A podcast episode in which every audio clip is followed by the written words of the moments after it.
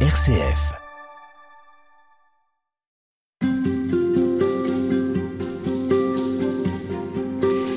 Y a peu de livres qui semblent aussi désuets que celui de l'introduction à la vie dévote écrit par saint François de Sales. Et étonnamment, il y en a encore moins qui répondent aussi bien aux questions de notre époque. Un paradoxe dont vous ne vous lassez pas, Père Michel Tournade, bonjour. Oui, bonjour. Vous êtes euh, prêtre et curé de paroisse à Annecy. Vous êtes euh, toujours aussi curieux des écrits de saint François, à propos duquel vous publiez votre troisième ouvrage.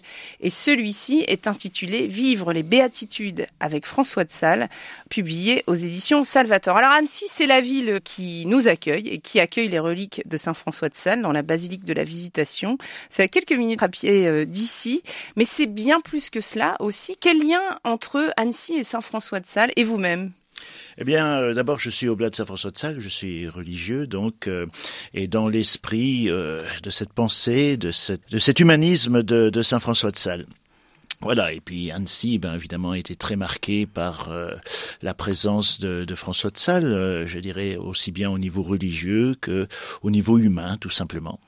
Alors vous proposez de relire Saint François de Sales à partir de, son livre Introduction à, à la vie dévote. C'était devenu pratiquement un best-seller, on pourrait dire aujourd'hui. Qu'est-ce que la dévotion pour Saint François de Sales? Parce qu'aujourd'hui, c'est presque rédhibitoire, la dévotion. Ça parle peu et pourtant, il y a un véritable sens à ce mot. Oui, euh, je pense un peu à cause de Molière et des faux dévots. Hein, on a tous en, tête euh, Tartuffe.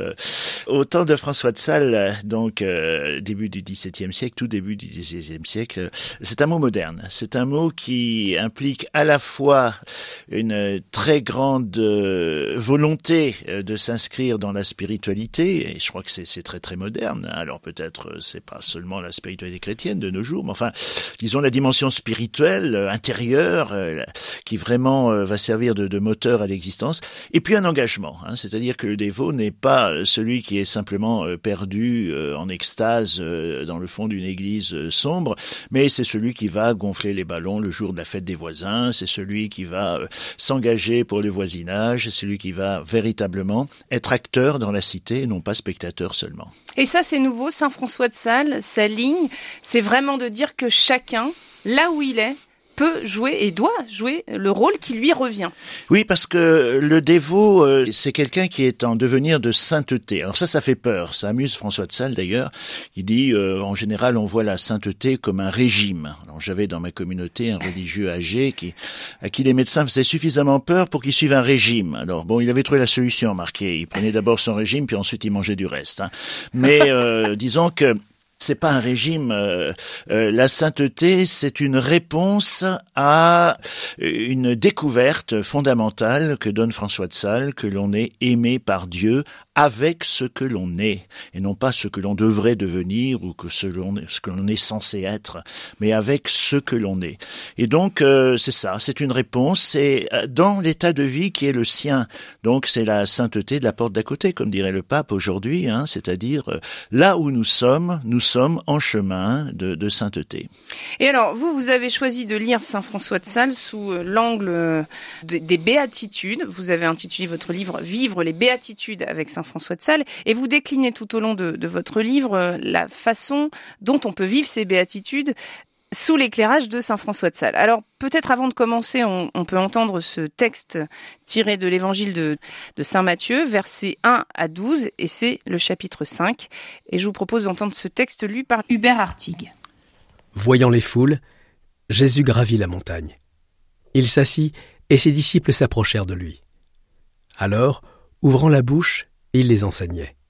Il disait Heureux les pauvres de cœur, car le royaume des cieux est à eux. Heureux ceux qui pleurent, car ils seront consolés. Heureux les doux, car ils recevront la terre en héritage. Heureux ceux qui ont faim et soif de la justice, car ils seront rassasiés. Heureux les miséricordieux, car ils obtiendront miséricorde. Heureux les cœurs purs, car ils verront Dieu. Heureux les artisans de paix, car ils seront appelés fils de Dieu. Heureux ceux qui sont persécutés pour la justice, car le royaume des cieux est à eux. Heureux êtes-vous si l'on vous insulte, si l'on vous persécute, et si l'on vous dit faussement toutes sortes de mal contre vous à cause de moi.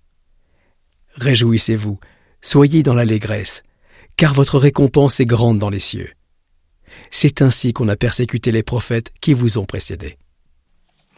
Alors, Père Michel Tournade, vous ne faites pas simple parce que vous prenez un texte qu'on croit connaître par cœur, dont on a le sentiment d'avoir déjà entendu euh, des dizaines de fois chacune des phrases, et vous les éclairez en plus d'un ouvrage qui date du XVIIe siècle. Et pourtant, vous parvenez, en rapprochant euh, ces deux textes, à nous dire combien ils sont actuels pour aujourd'hui, pour nous, dans notre vie. Et vous commencez avec Heureux les pauvres de cœur, heureux les pauvres en esprit. Euh, c'est vrai que la pauvreté, ça fait pas rêver. Ça fait pas rêver. Et je pense que, pour euh, reprendre votre votre remarque, euh, les béatitudes c'est d'abord un chemin de bonheur. Hein. C'est-à-dire c'est peut-être pas la première idée que l'on a à propos de la relation du projet que Dieu pourrait avoir pour nous. On a l'impression que ça devrait être un devoir euh, extrêmement euh, rigoureux, etc. C'est d'abord un chemin de bonheur. Hein. Je crois que ça c'est incontestable. Alors on peut reprendre effectivement hein, cette première béatitude qui parle de pauvreté, mais de pauvreté en esprit. Alors voilà, euh, je citais dans, dans mon ouvrage euh, un classique, n'est-ce pas, euh, Astérix, qui fait intervenir Triple Patte, un, pirate un peu inspiré, qui fait des citations latines, quelquefois évangéliques d'ailleurs, et qui traduit ceci bienheureux les pauvres d'esprit, parce qu'il regarde un de ses collègues qui est vraiment un imbécile d'ailleurs. Voilà. Alors c'est pas déjà une imbécilité, hein c'est pas euh, credo qui absurdum, c'est pas je crois parce que c'est absurde. C'est d'abord, euh, je veux dire, une réalité que l'on peut expérimenter depuis qu'on est tout petit. C'est en donnant finalement, c'est en échangeant que on trouve véritablement euh, le bonheur. Un gâteau d'anniversaire mangé seul pour un enfant qui a invité des petits copains qui ne sont pas venus a vraiment un goût très très amer. Et donc effectivement euh, c'est une prise de conscience hein, que euh, c'est d'abord une histoire d'amour. Parce que pour aimer, il faut être pauvre. Je pense euh, un classique évidemment, Roméo et Juliette, euh, et ça c'est assez extraordinaire comme situation. Enfin, Shakespeare est vraiment magnifiquement inspiré dans, cette histoire euh, qui transcende des siècles. Roméo, par exemple, est pauvre au moment où il commence à aimer Juliette. Il va se départir de son statut social, il va prendre des risques, il va aller sous ce balcon où il peut être menacé à tout moment, sous le balcon d'une maison ennemie, etc il est l'héritier, il est prêt à abandonner même euh, son statut euh, d'héritier d'une grande famille, etc. Il faut se faire pauvre pour aimer. Et Juliette, c'est pareil, hein, on a tout à fait la symétrique, hein, qui va effectivement écouter une voix qui vient de la nuit, qui va s'appauvrir de sa sécurité, de son confort, de, de tous ses préjugés, etc. Voilà, cette première chose d'abord, hein, je crois que pour ben voilà, pour aimer, il faut être pauvre, pauvre de cœur, dit, dit la Béatitude et ça, c'est le premier préalable. C'est vrai qu'à part pour euh, l'amour, on a du mal à comprendre ce qui pourrait nous donner envie d'être pauvre. Ben, je crois que c'est ça. Enfin, c'est-à-dire au fond, si je suis plein de moi-même, y a-t-il une place pour l'autre hein euh, Donc euh, voilà, celui qui ou celle qui aime dit je t'aime parce que tu n'es pas moi. Hein donc ça, c'est vraiment essentiel. Et pour François de Sales, c'est un préalable incontournable. Dans l'introduction à la vie des votes, donc, euh, il commence par dire prenez du temps pour sentir que vous êtes aimé par Dieu. si vous n'êtes pas convaincu de ce préalable, c'est pas la peine d'aller beaucoup plus loin. Alors évidemment, on dit ben oui, on le chante, Dieu est amour, etc. Euh, Dieu aime l'humanité, mais François de Sales, il faut passer du nous au tu. Dieu t'aime, toi personnellement, avec ce que tu es. Et encore une fois, sans préalable et sans condition particulière. Donc être dévot, c'est être convaincu que moi, personnellement, je suis aimé de Dieu. C'est déjà ça le premier pas d'être dévot. C'est un tout premier pas et il n'est pas si facile en réalité. Hein, parce que, voilà, on est un peu habitué à une culpabilité un peu latente. Hein, euh, vous savez, Arthur Conan Doyle avait fait une petite plaisanterie aux gens de son époque. Il avait envoyé un télégramme à des, à des gens bien placés. Tout est découvert, fuyez. Ben, il paraît qu'ils avaient tous pris un billet pour partir à l'étranger. Hein. Alors, euh, voilà, on a, on a tous un peu cette culpabilité latente. Enfin, c'est un peu comme ça. Hein. Et donc, euh, on se dit, ben, par rapport à Dieu, c'est pas possible. Dieu doit aimer Mère Teresa, l'abbé Pierre et tous les saints canonisés, etc. Ok. Mais moi, personnellement, avec ce que je suis, et Dieu n'a pas de préalable pour cet amour. Mais pour Saint François de Sales non plus, ça n'a pas été évident. Lui-même est passé par une, crise intérieure. Il est lui lui-même saisi et, et crise troublé. épouvantable. Il a failli y laisser sa vie, hein, c'est-à-dire quand il avait 20 ans à peu près, ses biographes nous ont rapporté ça. Il a été victime de l'enseignement de ses profs. Ça, faut faire attention quelquefois. Hein. Bon, j'ai enseigné toute ma vie, je sais ce que c'est. Hein. Et donc, on, est, on, on enseignait à l'époque la prédestination. On disait, enfin, Dieu, sa plus belle prérogative, c'est son jugement. Hein. Et pour juger, il faut qu'il y ait des gens à condamner. C'est-à-dire que s'il n'y a aucun délinquant, le juge est au chômage, hein, c'est clair. Et donc, euh, effectivement, euh, il s'était senti euh, visé par cette espèce de décret de prédestination qu'on enseignait, que les protestants enseignaient tout autant d'ailleurs hein, à l'époque. Et eh bien, il a fait une dépression, tout simplement. Il a fait un burn-out, comme on dirait aujourd'hui, avec anorexie, un désespoir. Dire, au fond, à quoi ça sert de vivre si c'est pour être damné Évidemment. oui, il, cru, il a cru qu'il était prédestiné à l'enfer. Ah, complètement. Oui, parce qu'il avait des tentations, parce que il était aussi dans une espèce d'arrachement entre ce qu'on lui enseignait dans l'humanisme euh, antique, hein, bon, qui est pas très moral, les histoires de dieux et de déesses grecs et latins, euh, hein, c'est pas. Et puis euh, sa volonté de pureté. Enfin, il était dans le trouble, etc. Et au fond, persuadé que finalement il faisait pas partie de ce polysyllabe grec, ce petit troupeau de choisis, etc., qui était vertueux. Vous savez, genre de bébé qui refuse le sein de sa mère le vendredi euh, parce que c'est le jour de la passion du Seigneur. Donc euh, voilà, alors désespoir qu'il a complètement transcendé après par euh, un acte de confiance absolue envers d'ailleurs la Vierge Marie.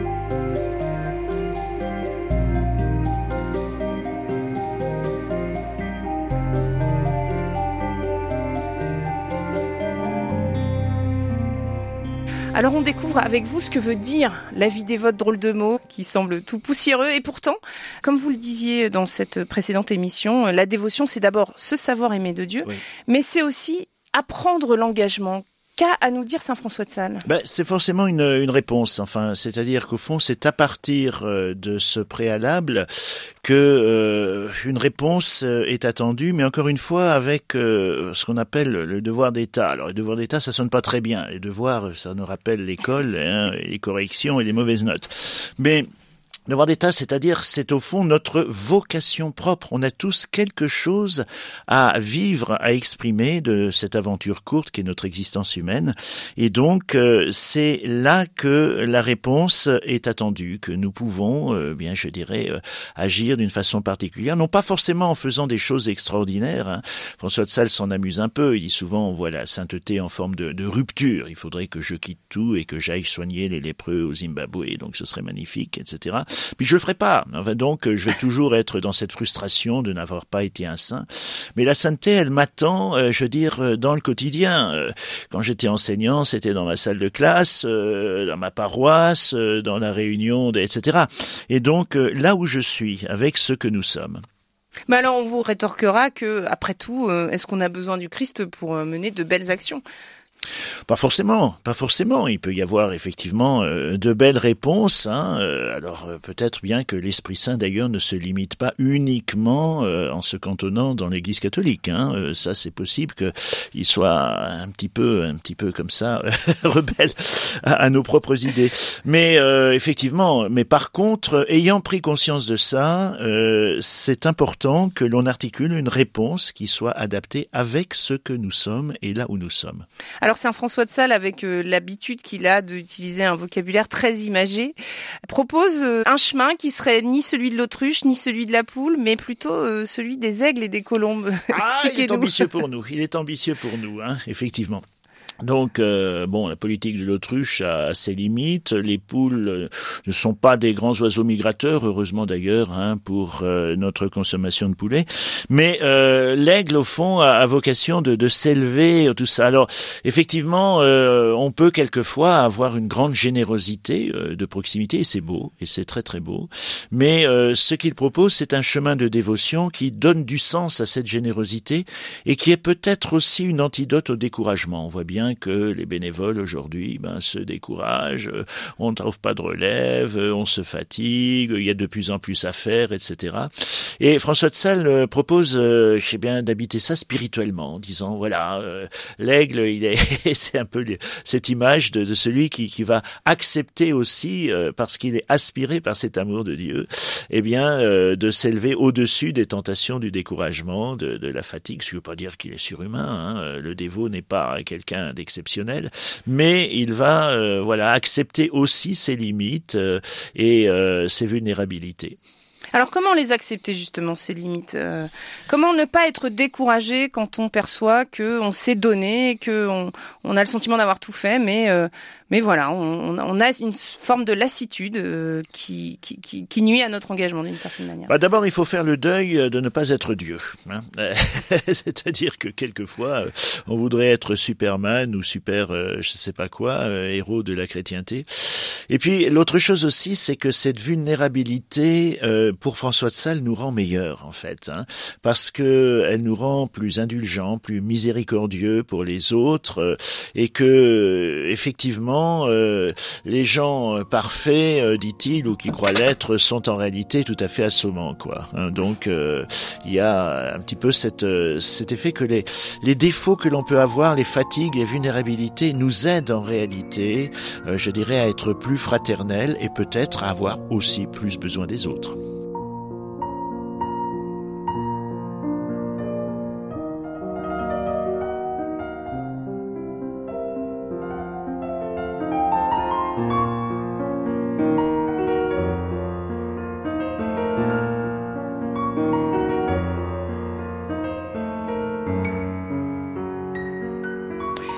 Utilisé l'expression tout à l'heure du projet de Dieu sur nos vies. C'est une expression qui peut être effrayante euh, parfois, qui peut donner le vertige. Euh, comment comprendre le projet de Dieu? Est-ce que c'est déjà dessiné?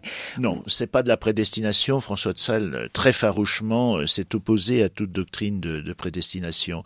c'est plutôt, je veux dire, ce rêve de Dieu, mais qui va toujours respecter infiniment notre libre arbitre. Hein. C'est pour François de Sales, c'est très clair.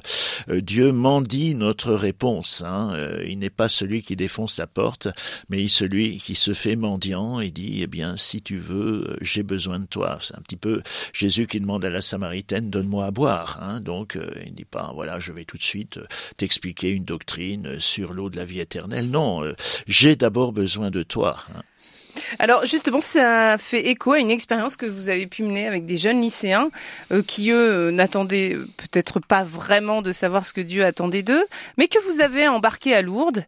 Euh, qu'est-ce qui se passe quand on ne sait pas toujours que Dieu peut avoir bien euh, un projet pour nous, comme vous disiez? Voilà, c'était des, jeunes de, première, donc lycée polyvalent, donc c'était des jeunes technologiques en fait, hein, tous garçons d'ailleurs et euh, à qui j'avais proposé, puisque j'étais enseignant dans leur classe, euh, euh, d'assurer un service de brancardage en temps scolaire d'ailleurs, hein, ça servait de, de, stage. Et alors ils ont regardé un petit peu ce qui était lourd. Certains m'ont dit mais c'est pas un peu cateau quand même lourde. dit oui ça c'est un peu cateau. Moi on va pas quand même pas aller à des messes, c'est pas notre truc, etc. Je dis mais c'est pas le, le, point de vue. ce que l'on va faire c'est de se mettre au service des personnes malades et handicapées et vous verrez que vous allez recevoir beaucoup plus que vous allez donner bon, ils croyaient plus ou moins que c'est des braves types. Enfin, ils acceptent de le faire. Et le premier soir, après un service impeccable, euh, donc euh, j'ai ben on va aller boire euh, un pot. voilà, à Lourdes, ça manque pas de bar d'ailleurs. Hein, c'est un des seuls endroits où les bars sont remplis de bonnes sœurs d'ailleurs. Et donc euh, disons, on préfère aller euh, donc euh, retourner à l'hôpital, euh, l'accueil où sont les, les, malades, parce que ils nous ont demandé de venir leur chanter quelque chose. Mais on a un problème, c'est que on ne sait pas quoi leur chanter. Le répertoire qu'on a, c'est peut-être pas très adapté. On dit oui, en effet. Oui. Alors, est-ce que tu pourrais C'est-à-dire plutôt des chants. Ouais, des chants de rugby, de, de, foot, enfin voilà, ou bien des, un peu des chants de corps de garde aussi. Hein. Et donc, alors ils disent, est-ce que tu pourrais nous apprendre, je sais pas, une chanson là qu'on chante après la, meuf qui est dans le rocher là. Quoi là? Ah la Vierge Marie, oui, d'accord. Et alors euh, donc euh, voilà mes gaillards qui alignés le long du Gave apprennent à, deux voix euh, toi Notre-Dame. Ça faut, le faire quand même. Il y en a un qui me dit tu racontes pas ça au lycée, hein, s'il te plaît. Hein, donc voilà. Et alors ils, ont ils ont chanté ça d'une façon touchante, avec conviction. Bon, c'est peut-être pas extrêmement harmonieux, mais enfin c'était voilà et ça a beaucoup plu aux malades. Alors je m'arrêtais un petit peu là-dessus en disant au fond pourquoi est-ce qu'ils ont fait quelque chose qu'ils n'imaginaient absolument pas faire Apprendre pour des garçons un cantique religieux à la Vierge Marie qu'on chanterait à. Moi, c'est vraiment inconcevable et, c'est irracontable au lycée, ça. Mais pour parce que euh, il y avait ce regard des malades sur eux, et j'y vois cette dynamique vertueuse hein, que décrit saint François de Sales. Au fond, si j'accepte ce regard de Dieu sur moi, eh bien, je serai surpris de la réponse que je pourrais articuler, que je pourrais poser. Et effectivement, ça, ça invite à se dépasser et à faire voilà quelque chose qui est quelquefois parfaitement inattendu.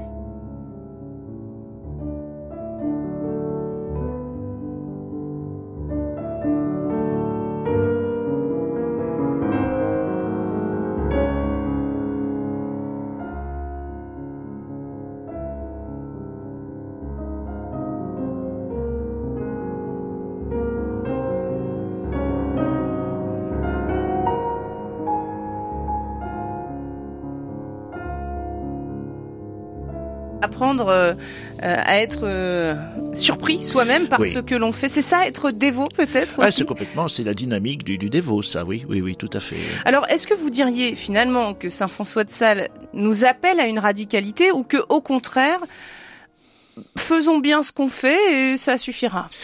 Ben, une radicalité du, du, quotidien. Alors ça dépend, il faudrait s'entendre sur le mot radicalité. Donc la, la grande phrase qui résume euh, la pensée de Saint François de Sales, c'est soyons ce que nous sommes et soyons le bien. Et euh, dans mon livre, je rapportais ce petit incident quand j'étais chef d'établissement de, de voir euh, rencontrer un, élève de terminale scientifique qui avait des résultats très inférieurs à ses capacités. Alors comme chef d'établissement, je devais lui faire quelques remarques. Et alors il me m'écoute gentiment d'ailleurs, avec un demi-sourire un peu inquiétant, et puis à la fin il dit mon père, alors ça c'est toujours inquiétant quand ils disent mon père, vous savez. Il dit voilà, euh, J'applique la pensée de Saint François de Sales que vous avez eu la bonté de nous enseigner. Soyons ce que nous sommes et soyons le bien. Je suis paresseux, je suis bien. Hein. Alors c'est pas tout à fait comme ça. On s'en est expliqué d'ailleurs hein, euh, que j'entendais la, phrase de, François de Sales, c'est-à-dire que c'est dire au fond euh, la radicalité, elle se fait avec ce que l'on est. C'est-à-dire il s'agit pas de quitter euh, femme et enfant si on est marié pour aller vivre dans une grotte à Saint-Germain-de-Taloir, mais il s'agit véritablement euh, de vivre euh, fort, je veux dire, euh, avec conviction, avec une très grande qualité, notamment dans les relations qui peuvent se tisser, mais à notre quotidien, quel qu'il soit. sauf peut-être si on est tueur pour la mafia, là, faut peut-être revoir un peu les choses. Mais enfin, a priori, il n'y a pas énormément de gens qui pratiquent ce genre de métier. Donc vivre à fond. Vivre à fond, oui.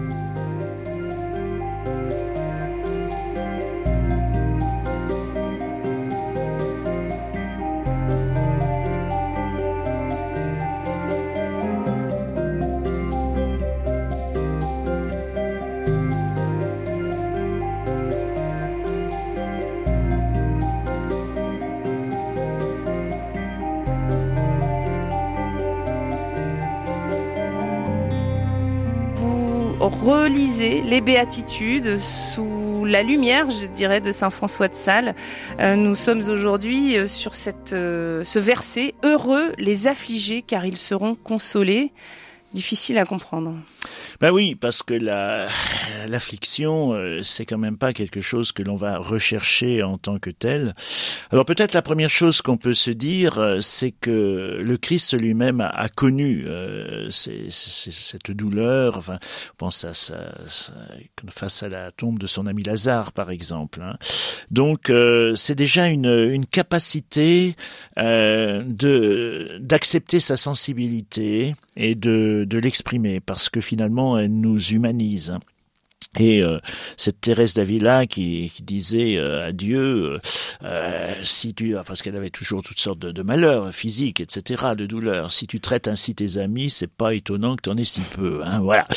Donc effectivement, cette, c'est prise en compte de cette énigme du mal, de cette énigme de la souffrance, pour lequel il faut s'abstenir de donner des explications trop rapides, parce que ça, les curés ont un peu la spécialité d'expliquer, vous savez, Dieu éprouve ceux qu'il aime. Alors les gens disent bon ben j'aimerais bien qu'il m'aime un peu moins dans ce cas-là, hein, si c'est pour m'éprouver.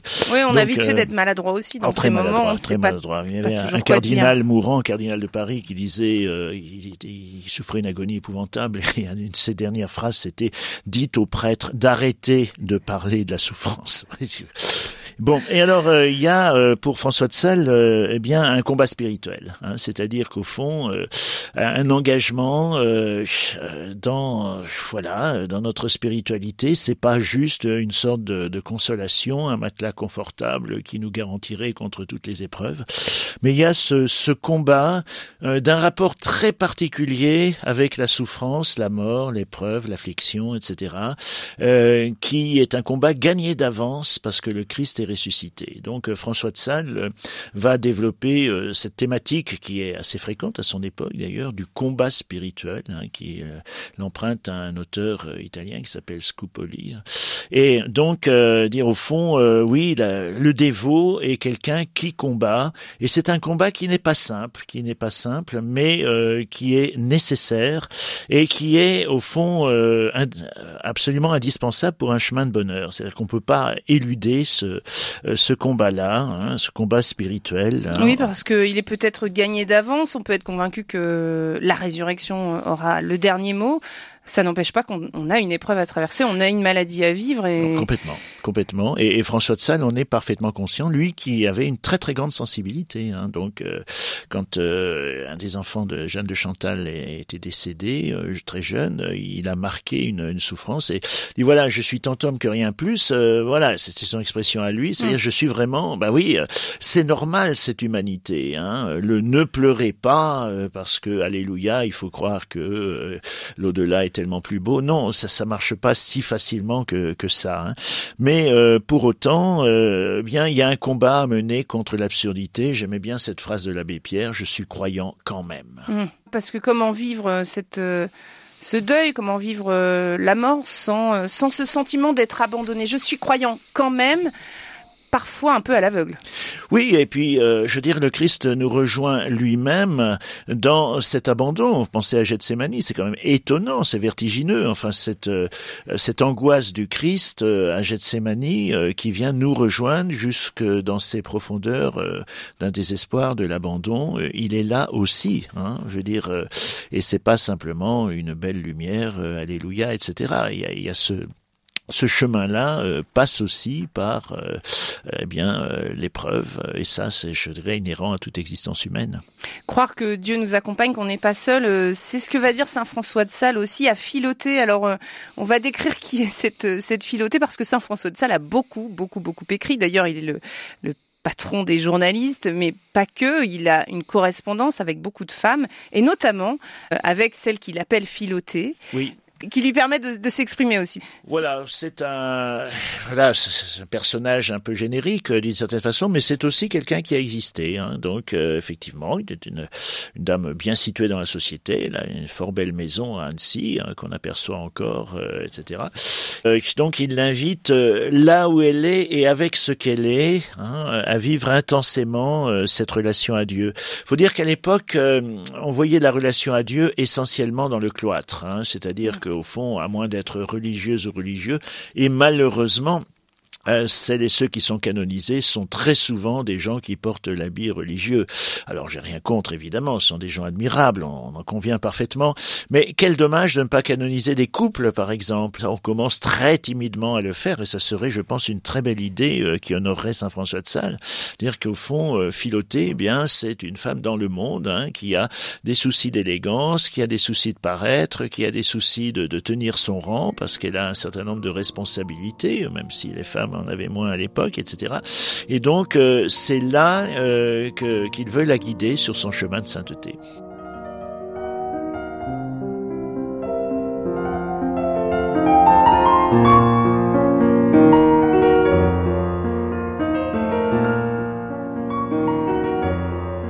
Et alors vous citez cette euh, lettre qu'il écrit justement à Philoté. Dieu ne vous a pas mis en ce monde pour aucun besoin qu'il eût de vous, qui lui est du tout inutile, mais seulement afin d'exercer en vous sa bonté, vous donnant sa grâce et sa gloire. C'est vrai que parfois, euh, il y a cette question, après tout, euh, Dieu a-t-il vraiment besoin de moi? Oui, c'est ça. Et François de Sales a une très belle euh, image, hein, c'est celle de la, la, prairie de montagne. Il dit au fond, Qu'est-ce qui fait la beauté de nos prairies alpines? Eh bien, c'est la diversité des fleurs qui, qui composent un tapis végétal magnifique au printemps. D'autant plus qu'en altitude, eh bien, euh, le cycle végétal doit être euh, très très rapide et donc il est d'une intensité extraordinaire au niveau des couleurs. Hein. Il dit au fond, c'est avec euh, cette différence qu'il y a de l'harmonie. Je ne sais pas si on serait sensible à un champ de tulipes en Hollande où toutes les tulipes seraient conformes, hein. mais en tout cas, il y a ça, ce, ce regard de Dieu euh, sur mais Philoté c'est chacune, c'est chacun de mm. nous, hein, et qui a quelque chose euh, à vivre, à exprimer euh, dans sa couleur particulière, hein, fleurir là où on est planté. C'est une phrase qu'on connaît bien de Saint François de Sales, mais effectivement, rien n'est inutile et tout est en voie de transfiguration pour François de Sales. Hein. C'est-à-dire que, voilà, peut-être même que le moindre brin d'herbe n'est pas si inutile que ça dans l'ordre d'une histoire immense de celle de Dieu et de sa création. Alors je ne sais pas si les brins d'herbe ressusciteront, je ne sais pas, mais il y a, quelque chose en fait euh, qui marque euh, qu'il n'y a rien euh, de dérisoire finalement, et notamment au niveau de l'humain. Et alors si on revient à ce verset Heureux les affligés car ils seront consolés, de quoi sommes-nous consolés finalement? Consoler de l'absurdité, je pense, hein, consoler de cette énigme du mal qu'il faut affronter. Encore une fois, hein. il ne s'agit pas de dire que on va prendre une petite pilule rose et voir voler les éléphants, mais euh, que effectivement euh, il y a un au-delà, il y a, y a, quelque chose, mais ce qui ne, évidemment euh, n'empêche absolument pas de faire tout le travail de deuil que François de Sales connaissait bien aussi, enfin qu'il va accompagner dans ses lettres aussi avec beaucoup de sensibilité. Donc on est appelé à être heureux parce qu'on ne va pas traverser seul cette affliction. Tout à fait, tout à fait. On poursuit avec les béatitudes. Heureux les doux, car ils recevront la terre en héritage. La douceur, c'est quand même le nom commun qu'on associe le plus facilement à Saint François de Sales. On dit qu'il est doux. Oui, et c'était loin d'être naturel, parce qu'on pouvait penser que il avait une douceur naturelle. Il y a des enfants qui sont gentils naturellement, enfin voilà, on en connaît, etc. Ils sont tout à fait charmants. Ils offrent même euh, des, chocolats à leurs enseignants à Noël. Enfin, ils sont extraordinaires. Mais euh, François de est un violent, est un violent, véritablement. Hein. C'est-à-dire, par exemple, il y a des traits de sa petite enfance euh, qui sont assez caractéristiques. Il était d'une intransigeance, étant enfant, qui était incroyable. Son père était un officier retraité de, l'armée de Savoie. Et il, il accueillait une fois un château familial euh, un ancien collègue, euh, etc., qui était devenu protestant. Et, le gamin, mais il était encore tout petit, hein, trouve inconcevable que son père accueille un protestant. Il a un petit fanatisme d'enfance. Alors il prend un gourdin et il se précipite sur les poules en criant sus aux hérétiques. Oui, c'est sympathique comme accueil hein, pour pour l'inviter. Hein. Mais euh, donc, un petit garçon colérique qui deviendra un adulte colérique ou pas Alors? Eh ben, quelle est la suite de l'histoire? Justement, il a eu besoin de lutter contre cela. Et il le dit d'ailleurs, euh, il l'affirme dans un certain nombre de ses, correspondances et de ses ouvrages, dit c'est un combat constant. Et alors il dit, se faire un petit peu attention à ça parce que quelquefois on retombe, il savait qu'il euh, qu'il pouvait retomber assez facilement, et après ça on se met en colère de cette mise en colère. Hein. Donc euh, il y a hum. tout un cycle effectivement. Alors il fait tout dans l'introduction à des votes, c'est amusant d'ailleurs, il fait un monologue. Il dit, je me suis mis en colère pour une bêtise et je devrais me dire mais quelle honte tu es vraiment un affreux, tu es maudit par Dieu, etc.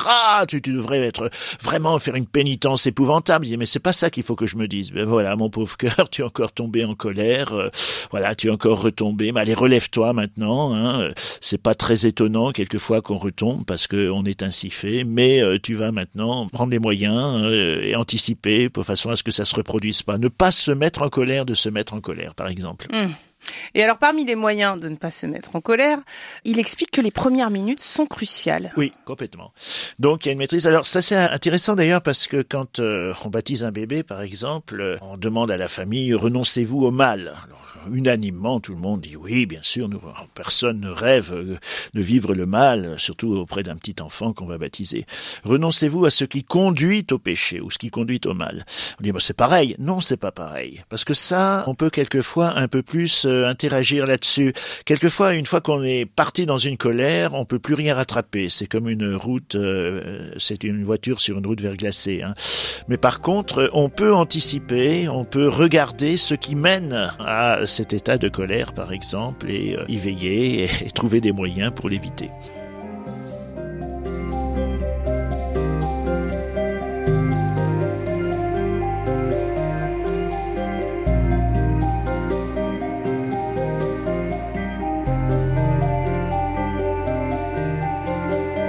Père Michel Tournade. Vous êtes euh, l'auteur d'un ouvrage Vivre les béatitudes avec François de Sales dans lequel euh, vous vous attardez sur euh, le caractère doux de Saint François de Sales. C'était pas tout à fait naturel, mais c'est quelque chose sur lequel il a passé du temps et il a aussi cherché à comprendre comment cette douceur pouvait être synonyme d'action aussi. Oui, complètement. D'engagement, oui. D'engagement, voilà. Et pas forcément de mollesse, évidemment. Ah non, non, non. Doux ne, ne rime pas avec mou. Absolument pas, oui. Alors il a euh, aussi dans ses textes euh, une attention particulière pour euh, ce qui est peut-être la rigueur, le zèle ardent qui serait signe d'une volonté qu'il récuse oui, oui, parce que c'est assez facile de se de se transformer dans le bras armé de Dieu. Un petit épisode que j'ai vécu, c'était pendant les Journées mondiales de la jeunesse, et au moment où le père Hamel a été euh, égorgé, donc un évêque nous a expliqué, il y avait euh, des centaines de, jeunes Français qui étaient là, nous a expliqué les choses et euh, nous a parlé du pardon. Et je me rappelle d'un jeune qui s'est levé, coupe un peu militaire, n'est-ce pas, et dit voilà, ben, c'est peut-être ça suffit cette mollesse, ce caractère un petit peu féminin de, nos réponses.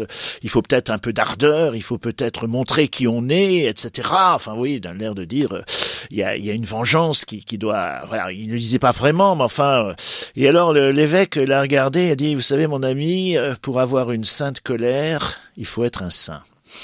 Et je crois que c'était c'était une belle, une belle phrase. je ne sais pas si ça l'a convaincu, mais dire qu'effectivement euh, c'est facile. Et à l'époque de François de Sales, on est à une époque de fanatisme. Hein. Euh, c'est l'époque des guerres de religion.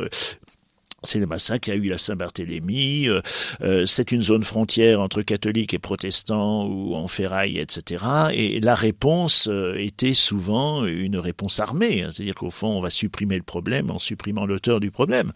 Et donc, l'hérétique, de toute façon, doit être, hein, étant satanique. et alors, diaboliser l'ennemi, eh bien, c'était une tendance. et se sentir le héros de Dieu, le bras armé de Dieu, le voisin de Dieu, qui va prendre en en main ses intérêts, euh, c'est une chose terrifiante. Mais Saint François de Sales n'a pas échappé, lui non plus, aux, trahisons aux injures, euh, aux soupçons même sur. Euh, oui, c'est d'ailleurs la dernière béatitude qui est pour lui la, clé de la vérification. Hein. Heureux si l'on vous insulte, etc on va euh, effectivement, euh, euh, son engagement va être fort mal perçu avec des manifestations qui nous paraissent vraiment ahurissantes. Par exemple, hein, il avait déplu à un seigneur et qui pendant plusieurs nuits de suite a fait venir des meutes de chiens sous sa fenêtre, donnant ordre à ses domestiques de taper sur les chiens pour qu'ils se mettent à hurler toute la nuit, etc.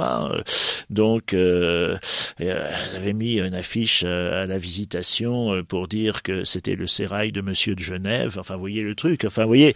Donc, euh, des lettres, des faux aussi, euh, un faux extrêmement compromettant, euh, censément écrit par la main de François de Sales, fort bien imité d'ailleurs de son de son point de vue, et qui donnait un rendez-vous à une femme de petite vertu. Enfin, vous voyez. Donc, Mais on imagine mal qu'il n'était pas en colère contre ça, qu'il n'avait pas une, une forme de, de, de résistance, de, de aussi... forme de résistance, oui, mais de céder à la colère, non. Parce Alors, comment a-t-il répondu? Ben, euh, avec énormément de patience. Du coup, il a développé cette patience. Par exemple, pour ce, ce faux en écriture, euh, il a, il a éclaté de rire c'est vraiment très bien imité. Voilà. Et puis il y avait euh, un de ses amis qui disait mais moi je vais provoquer en duel celui qui a fait ça. Il dit moi je te l'interdis, je te l'interdis. Hein. Donc il n'est pas question, etc. Euh, la vérité finira par euh, se triompher d'elle-même, mais c'est certainement pas en agissant avec violence. Hein. Et pour l'histoire des chiens, ses domestiques voulaient être violents. Il a dit non non, vous savez, ils ont beaucoup plus froid que nous. Hein. Ils sont dehors, etc. Ils finiront bien par s'arrêter. Mais c'était comme ça, d'accepter, enfin de ne pas pas euh, entrer dans ce cycle de, euh, de violence hein, bah, que le Christ lui-même récuse. Hein, je veux dire, dire au fond, euh, la violence alimente la violence et justifie finalement cette violence initiale. Hein, c'est comme ça que ça marche. Donc être convaincu que la vérité aura le dernier mot. Oui, oui, oui. C'est une question aussi de patience. On évoquait tout à l'heure le, combat de ce jeune homme qui monte un peu au créneau en disant qu'il faut, c'est une forme d'engagement aussi de, de, de, dire ses convictions. Saint François de Sales ne met pas, met sur le même plan justement les, combats pour les grandes causes et puis les petits combats qu'on a tous euh, au quotidien. Et au contraire, il dit que peut-être il faut commencer par ces petits oui, combats. tout à fait, tout à fait. Parce que souvent, enfin, nos, nos grands combats ambitieux, euh, on les mènera pas forcément, quoi. Tandis que il y a quelque chose qui est à notre portée, euh, c'est véritablement euh, de vivre le quotidien. Hein. Et on en connaît des, des, gens qui, qui, ont des grandes théories magnifiques sur la vertu, etc., mais qui, au quotidien, sont peut-être beaucoup moins aisés à fréquenter. Donc voilà, je crois qu'il y a cette cohérence, cette unité de la personne, enfin dit-il. Hein, il, y a, il y a quelque chose, hein, faire naître l'extérieur de l'intérieur, dit-il. Hein. C'est-à-dire au fond euh, que toutes nos activités, euh, même ma réaction par rapport à celui qui me fait une queue de poisson, enfin c'était pas comme ça à l'époque, hein, mais euh, bon, ben voilà, elle a, vocation à être mesurée aussi, à prendre les choses avec humour. Il, insiste beaucoup sur l'humour aussi, hein, comme disaient les jeunes lycéens, la, la mise en boîte, ça conserve.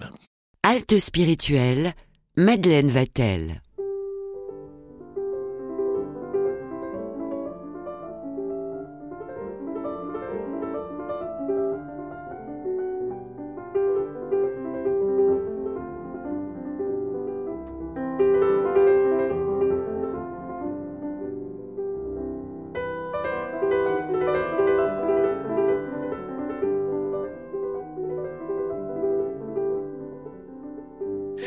Parce que on, on, fait face aussi à nos limites. On, on, est énervé de nos limites, de ne pas pouvoir justement euh, mener ces petits combats. Il y a, il y a une forme de, bah, de dégoût de notre médiocrité aussi. Oui, l'énervement, notre énervement n'est pas une bonne idée, dit-il. c'est ça. C'est aussi ça qu'il faut combattre, etc. Et puis euh, voilà, euh, soyons ce que nous sommes et soyons le bien. C'est pas un hymne à la médiocrité, mais c'est aussi l'acceptation de nos limites. Enfin, je suis pas censé être moi personnellement le curé parfait euh, qui satisfait en tout point tous les membres de ma communauté. Non, euh, j'ai jamais été le prof parfait, j'ai jamais été le religieux parfait. Et donc, euh, vous transposez ça dans tous vos états de vie. Euh, je veux dire que si Dieu avait voulu nous créer parfaits, si c'est prêt autrement, très franchement. Hein, donc voilà. Alors, vous citez d'ailleurs l'intransigeance, qui est en même temps peut-être cette soif de bien faire de, de Saint Bernard de Clairvaux, et cette discipline, cette disposition ascétique. Là aussi, Saint François de Sales explique que parfois la douceur est, oui, n'est pas euh, signe de, de, de, de, faiblesse ou d'un manque d'exigence, pas du tout. C'est une petite anecdote qui, qui le reprend de la vie de Saint Bernard Clairvaux, alors qu'il était un converti extraordinaire, je dirais un jeune noble qui se donne tout entier avec une ardeur incroyable à la vie monastique, qui entraîne d'ailleurs, c'est un meneur, hein, qui entraîne ses cousins, ses amis, enfin ils sont toute une ribambelle à rentrer euh, donc à Cîteaux, je crois. Et euh, donc euh, en fait il, il, était devenu un supérieur imbuvable, c'est-à-dire avec une telle exigence qu'il décourager complètement les jeunes. Et François de Sales raconte que Dieu lui-même a dû lui apparaître en rêve pour lui dire de se calmer un peu, d'avoir une attitude qui n'était pas celle de la désespérance, hein, parce que lui-même euh, s'appliquait une rigueur sans doute euh, tout à fait exemplaire, mais euh, qu'il imposait aux autres d'une façon épouvantable, enfin qu'il est qu'il est démoralisé complètement. Il dit non, c'est pas comme ça qu'il faut faire. Et François de Sales va agir comme ça avec son clergé d'ailleurs. Hein. Il va progressivement avoir un petit peu plus d'exigence, mais il sait qu'au moment où il prend ses fonctions d'évêque, euh, c'est pas la peine de s'énerver comme un forcené avec certains de ses prêtres, parce que avec ceux qui sont, euh, il faudra attendre qu'il y ait les suivants pour commencer à voilà. Mais on fera avec, on fera avec, et euh, donc, mais on, on s'attend pas à avoir tout d'un coup quelque chose qui transforme tout le clergé anécien, qui, qui était quand même pas de très grande qualité à l'époque. Heureux les assoiffés et les affamés de justice, car ils seront rassasiés. Là aussi, vous vous arrêtez sur cette béatitude, euh, notamment avec une question sur euh, laquelle Saint François de Sales se penche lui aussi, c'est la médisance. Alors ça, c'est quelque chose euh, qu'il a beaucoup. D'abord, qu'il l'a concerné lui. Il s'est trouvé euh, aux prises de, de, de, certaines calomnies. Des euh, fake news, comme on dirait aujourd'hui. Mais aussi parce que, de façon plus générale, plus quotidienne, la moquerie, euh, la fausse gentillesse, euh, tous, tous nos propos qui enferment les autres dans leur réputation, c'est quand même un peu la plaie de, de, du quotidien. Ben oui, qu'avoir le succès du dîner des cons, hein C'est-à-dire qu'au fond, sous un Ou caractère... des émissions de Cyril Hanouna. Peut-être, oui. Euh, sous un, aspect un peu plaisant. C'est peut-être assez bien dans le caractère français d'ailleurs. Hein. Euh, donc, euh, ben, c'est un peu acéré en fait. Hein. Et, et François de Sales dit d'avoir une vigilance là-dessus. C'est intéressant parce que François de Sales n'est pas celui qui est dans l'ordre du permis et du défendu. Euh, c'est pas permis de faire ça, etc. Mais il dit ce que vous faites, que ça puisse être sous contrôle, hein, et notamment vos paroles, y compris des paroles moquerie, alors qu'il est gentil, notre curé, euh, oui, enfin, il parle, mais enfin bon, je crois que personne n'a compris son sermon, bon, ok, euh, on va, etc euh, dire euh, veiller à, à, la qualité parce que ça ça fait énormément de mal. Il raconte cette euh, petite histoire, vous savez, d'une pénitente qui s'était euh, accusée d'avoir calomnié. Et le confesseur lui dit ben écoutez, vous allez plumer une poule et puis vous allez jeter toutes les plumes le long du chemin, puis je vous donne l'absolution en retour. Il dit ben, j'ai oublié une petite chose aussi quand la, dame revient ayant fait ça, c'est que vous allez récupérer les plumes maintenant. Il dit mais c'est pas possible. Il dit, vous voyez, c'est pareil, la médisance, hein, une fois que les paroles sont parties euh, vous récupérez plus rien. Quoi. Voilà, donc euh, effectivement, c'est un lieu d'attention extrêmement important pour lui, et je pense, euh, voilà, il est patron des journalistes. pour lui, c'était pas simplement d'avoir inventé le journal, par exemple, comme il avait pu le faire, hein, en essayant de communiquer dans une situation où c'était pas possible, mais la déontologie du journaliste était importante, la rigueur de l'information, le fait de, de savoir vraiment sérieusement ce que l'on écrit et de respecter euh, y compris l'adversaire euh, politique ou religieux.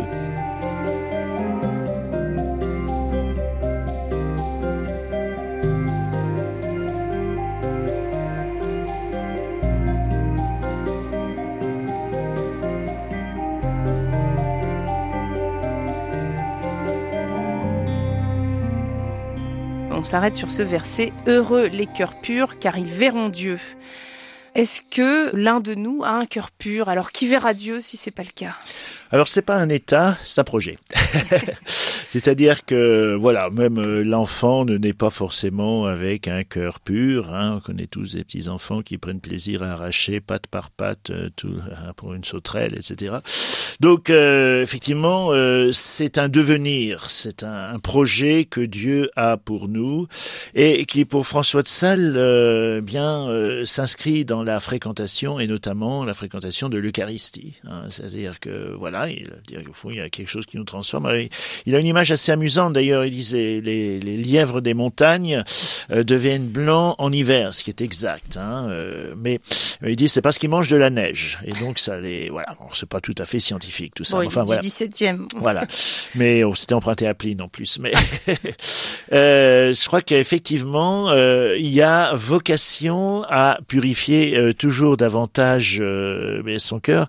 Et notamment, euh, le rapport à l'Eucharistie qu'il décline est, intéressant parce que, on pourrait dire, voilà, bon, bah, il y a des conditions requises pour l'Eucharistie. Alors, il dit quelque part, il y a deux, deux types de personnes qui peuvent communier, ceux qui sont parfaits, bon, c'est clair, et ceux qui ne le sont pas. Ah, bon, ça, ça étend un peu le champ quand même, hein. parce que justement, l'Eucharistie est à voir comme plutôt des vitamines spirituelles. Il n'emploie pas exactement ce terme-là, hein, de viande, il dit, hein, c'est de nourriture dans le sens du 17e, mais euh, c'est pas du tout euh, quelque chose que l'on mérite, qui serait le, couronnement d'une vertu, mais véritablement une aide qui nous est donnée et qui peut justement euh, nous apporter cet idéal d'un cœur euh, plus pur.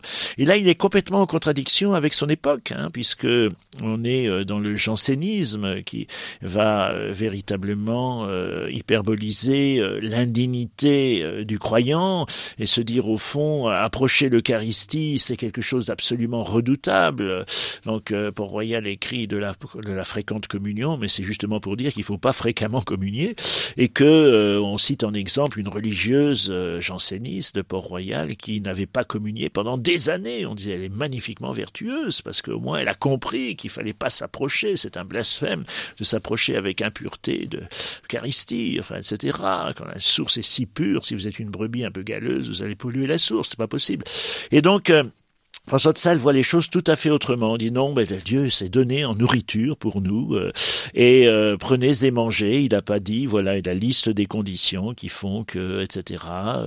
Euh, cette fréquentation est nécessaire et je reprends un peu cette phrase du, curé d'Ars qui, qui lui-même était janséniste au départ, mais ensuite s'est beaucoup ouvert. Hein. Vous n'en êtes pas digne, il parlait de la communion, mais vous en avez besoin. Ça veut dire que la question n'est pas de savoir si on est prêt à accueillir l'Eucharistie, mais plutôt si on est en chemin, si on est déjà tourné euh, vers Dieu. Pour... Si on a ce désir d'une rencontre hein, et, de cette euh, immense tendresse dont on parlait au début, hein, euh, quand on a fait ses premières émissions, de, de cet immense amour de Dieu qui est sans condition et sur lequel je vais acquiescer avec ce que je suis, avec peut-être une histoire cabossée, etc.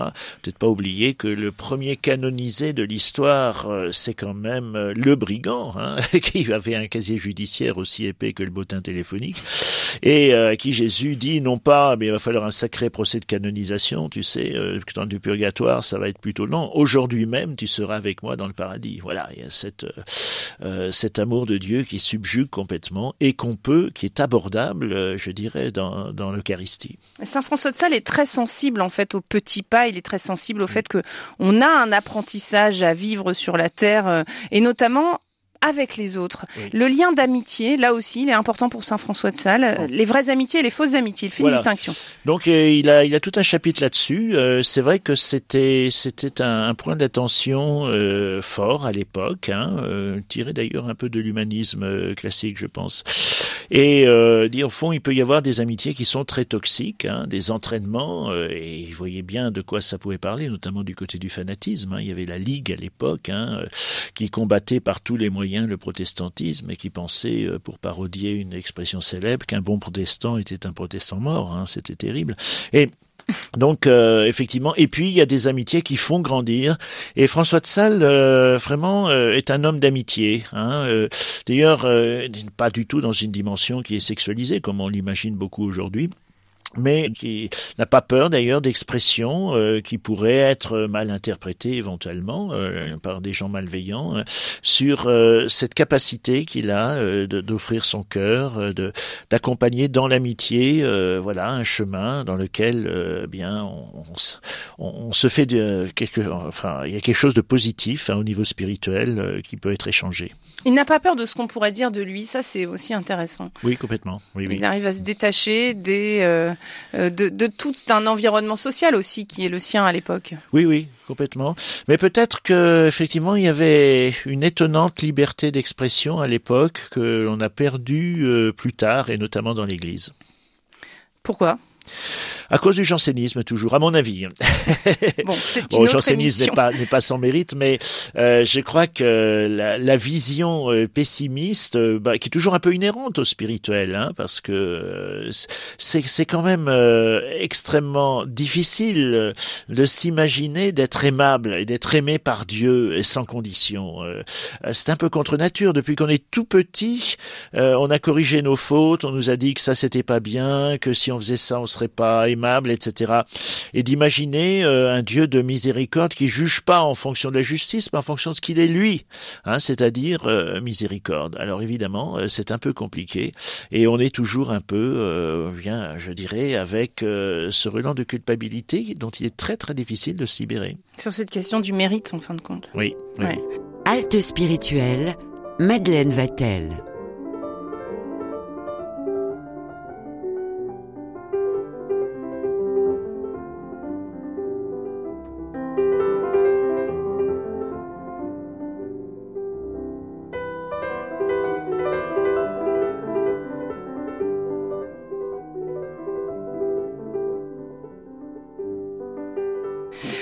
Heureux les persécutés pour la justice, car le royaume des cieux est à eux. C'est là aussi un verset tiré de l'évangile selon saint Matthieu.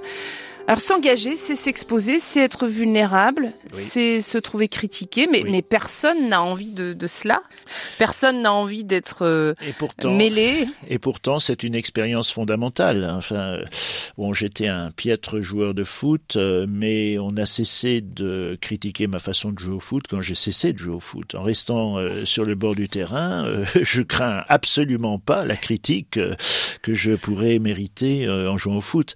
Maintenant, si je m'engage jamais sur aucun terrain, eh bien évidemment, je serai tranquille, mais je serai de ceux dont on disait qu'ils ont les mains pures, mais ils n'ont pas de mains, quoi. Oui, c'est une autre façon d'éviter euh, toute critique. Mais alors, euh, comment faire quand on s'engage et que euh, on ne fait pas l'unanimité d'une certaine manière? Ah, mais on peut pas rêver de faire l'unanimité. Je crois que Jésus lui-même, vous savez, il, était loin de faire l'unanimité. D'ailleurs, ça a assez mal fini son histoire. Hein. Et donc, effectivement, je crois que c'est vraiment un critère de vérification. C'est-à-dire qu'au fond, la critique, s'exposer, c'est la. Alors, c'est pas toute critique et toute exposition, évidemment c'est pas c'est pas kamikaze, mais je pense que voilà, c'est inhérent quand même euh, à tout engagement. Euh, un jeune élève qui se présente comme délégué de classe, euh, bien, il s'expose à des critiques parce qu'il y en a qui trouveront qu'il fait trop ou pas assez, ou qu'il est un peu faillot avec le prof, ou au contraire, il devrait être plus agressif. Enfin, etc. Donc, tout engagement porte en germe effectivement une réponse critique qu'il convient d'assumer. Et, je veux dire que le Christ en a porté le prix, hein, lui, plus, au plus haut point. Alors on revient un peu à Philoté qu'on évoquait euh, et qui est la destinataire de plusieurs de ses courriers, de plusieurs des courriers de Saint François de Sales. Euh, Philoté, elle a euh, justement une vie qui est celle parfois de la mondanité, de, de, la vie en société, des plaisirs qu'elle peut rencontrer. Là-dessus, c'est intéressant d'entendre Saint François de Sales parce qu'il ne dit pas éloigne-toi de cette vie. Au contraire, il prend des images, celle du champignon et celle de l'huître, et on terminera avec ça. Tout à fait intéressant. Donc la question se pose est-ce qu'on peut aller au bal? Alors aujourd'hui, on parle pas de bal, ça fait un peu suranné. Mais enfin, les soirées, euh, je sais pas, les boîtes. Euh, et, donc, euh, François de Sales pourrait dire, ben non, la dévote doit participer au concours international de chapelet avec le Dévotes Club. Hein, donc, non. Alors, il dit non, bien sûr qu'il y a une socialisation à vivre, etc., y compris dans, dans les balles. il durait toute la nuit à l'époque. Hein.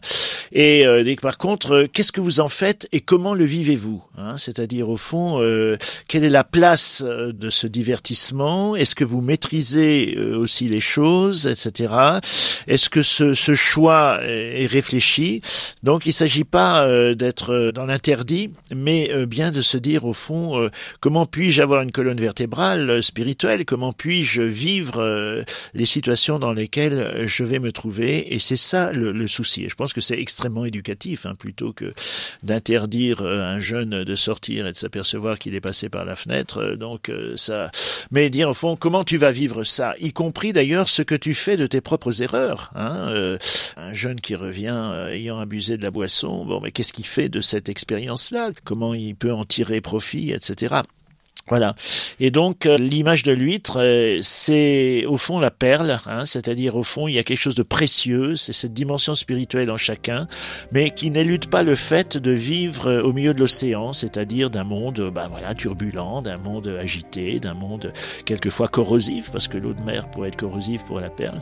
Mais donc voilà, là où on est, mais avec cette cette dimension spirituelle qui permet eh bien de, de trouver un chemin de bonheur celui des béatitudes. Voilà, trouver un chemin de bonheur.